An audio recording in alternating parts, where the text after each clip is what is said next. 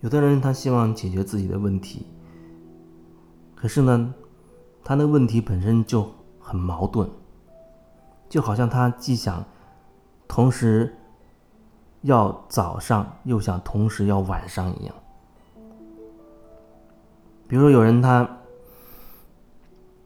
做着一份收入还不错的工作，但是他觉得其他的同事都很懒散，好像每天就喝喝茶，不努力。就能赚那么多钱，但是呢，他觉得这个领导总是找他的麻烦，很多事情都会推给他做，让他做，别人也会啊觉得要很多事情给他做。同样拿这么多钱，他就觉得心理上不平衡了，觉得凭什么其他的人不干活，而他干这么多活，结果呢也没比别人多拿。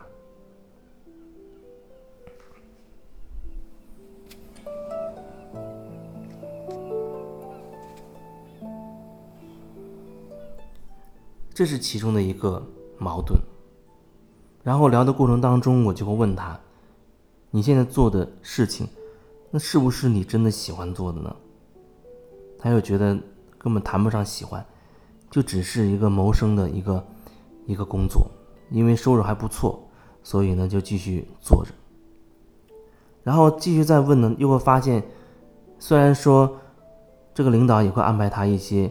额外的事情做，但是其实也没有那么大的工作量，让他不平衡的就仅仅是，因为别人闲着，也赚这么多钱，他呢比别人好像多做了一些，也赚这么多钱，他心理上就觉得不平衡，所以这里面就是在比较，去和别人去比较。我觉得这里面本身就有很多可以探讨的。首先的一个就是。你做的事情是不是自己真的喜欢？这点似乎对这样的人而言，你没有办法去去问他这个问题了，因为他就觉得就是钱多，然后呢，工作压力不大，可以养活自己，有一份好的收入，所以他没有办法说放弃这么好的收入去找一个所谓什么喜欢的。但我想要表达的就是那个喜欢的。那个喜欢真正喜欢做的东西，即便是在你现有的这样这个前提之下，你依然就可以探索，就可以发掘你到底真的喜欢什么。比如说，也许你真的找到你比较感兴趣的东西，不管那是音乐、画画，还是插花，还是裁剪，不管是什么，你真的喜遇到你喜欢的，或许你就会愿意。额外花一些时间在它上面，那个喜欢不是为名，不是为利，你就仅仅很单纯的去喜爱、享受去做这个事情的过程，你很享受，你很开心。然后呢，另外一点就是，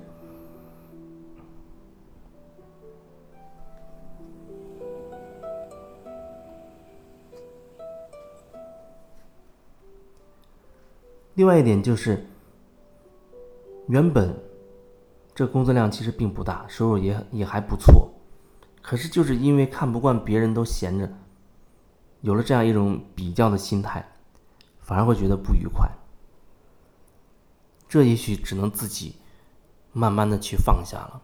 为什么你总喜欢要把这个注意力放在别人身上，而总喜欢有一种要公平，这就是所谓的公平。可能很多很多的公司啊单位比你辛苦十倍百倍，可是都拿不到你你的现在的收入，而你呢已经站在一个比较好的位置上了，但是却抱怨着，好像没有别人那么清闲。很多人他也许就带着躺着那个钱源源不断，最好可以这样，那就是最好了。不是说那没有那种可能性。我说的始终是一种内在的一种状态。如果你内在真的很顺畅，你的能量是很流动、很顺畅的，即便是你什么都不做啊，但是还是收入又有很多的收入，你可以做很多你想做的事情。我觉得那也很好，那真的也很好。只是有的时候，有人他处在那种状态里，他会很纠结，他会强迫自己一定要做一些什么。也许对你来说，出去玩，啊，出去旅行可能会更适合你，更适合你内在的需求。但也许你会因为好像觉得自己好像天天在玩，会不会不求上进？你会强迫自己好像要去多学一些，啊，多做一些，尽管那些东西你并不感兴趣，也不想去学。实际上，可能你报了很多培训班。啊，报了很多网上的课程，就这样简单的上个一两次，可能就停止了。那为什么有人有人是这种情况？他问我为什么？为什么我没有没有一个长性？为什么我不能长时间去有耐心的做一件事情？那我就要问你，你做的那件事情，你是不是真的喜欢做呢？还是你出于什么其他的目的去做呢？你有没有问过自己，你到底为什么去做？有人说，那我很喜欢这件事情啊。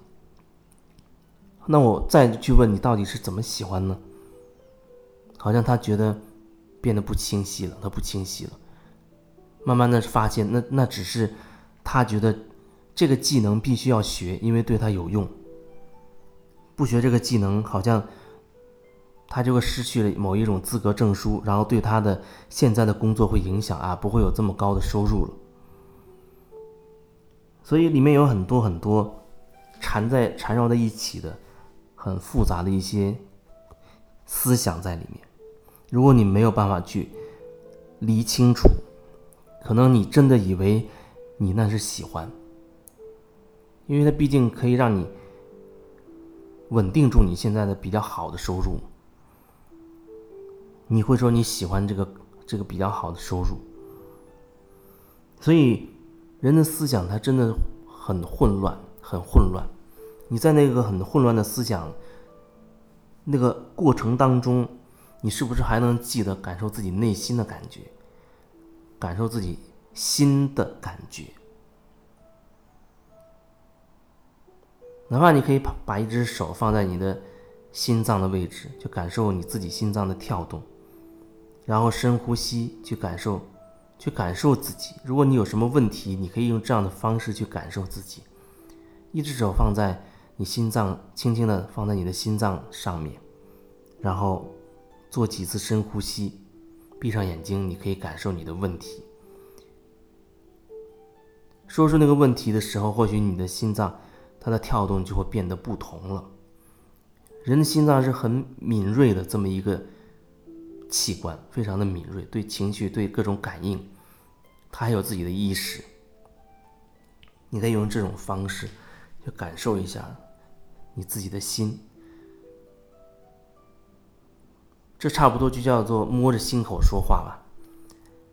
这不是心口，就是摸着你的心去说话，说来自你心里面的声音，那才是真正属于你自己的声音，而不是被扭曲的、被被被别人、被某一个集体强行给你的声音。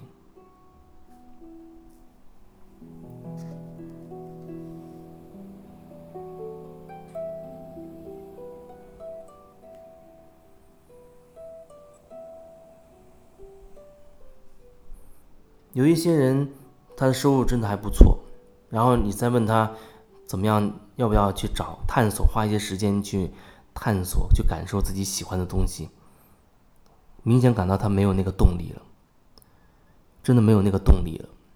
所以，为什么有的时候痛苦才是好的东西，痛苦才是最大的助力？那就是因为，如果我们一直处在一个安全空间里。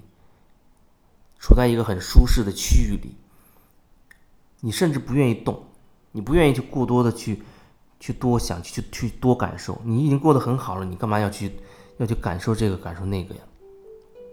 这就是为什么很多从事心理治疗的，包括我这样这种属于能量疗愈的、身心灵疗愈的这些人，他往往是经历了很大的打击或者很多的痛苦。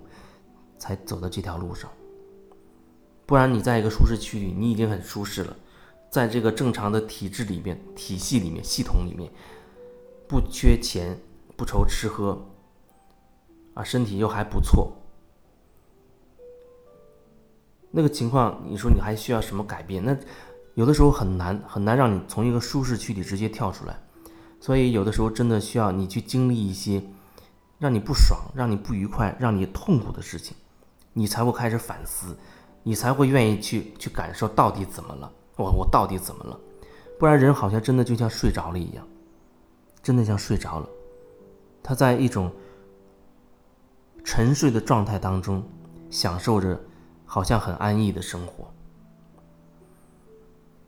有的时候，那真的跟死亡的状态差不多了。你以为在活着，其实那并没真的活，你的心都不在，你自己都不在，你自己都不在。你说的话都不是来自于你心里的声音，你做的东西也不是发自于你真心要做的，你怎么能够说你在活着呢？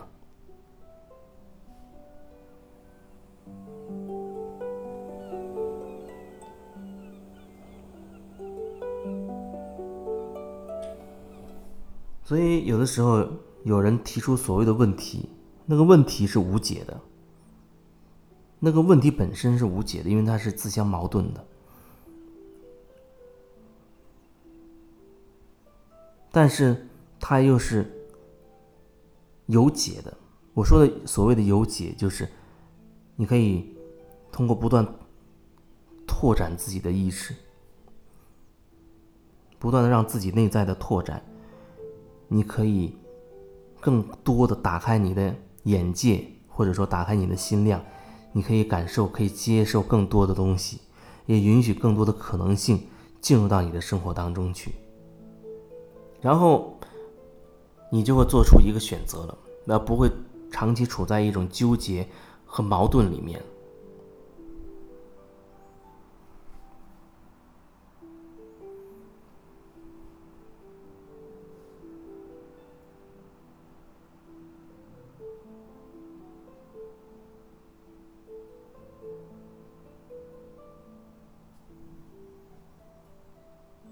所以，这段分享最后还是想抛一个问题出来，就是你要好好问问自己，你到底想要什么样的生活状态？你到底想要的是什么？因为一辈子确实真的是很快，很快就过去了，非常快。你在不断的去做那些你认为必须要做的事情的过程当中，几十年就一晃而过了，几十年真的就一瞬间就没有了。然后你再停下来的时候，或许已经进入老年的状态。有些东西，你恐怕即便是你想，也真的力不从心了。所以，我想在这个音频最后继续问你一句：这一生你到底想要的是什么？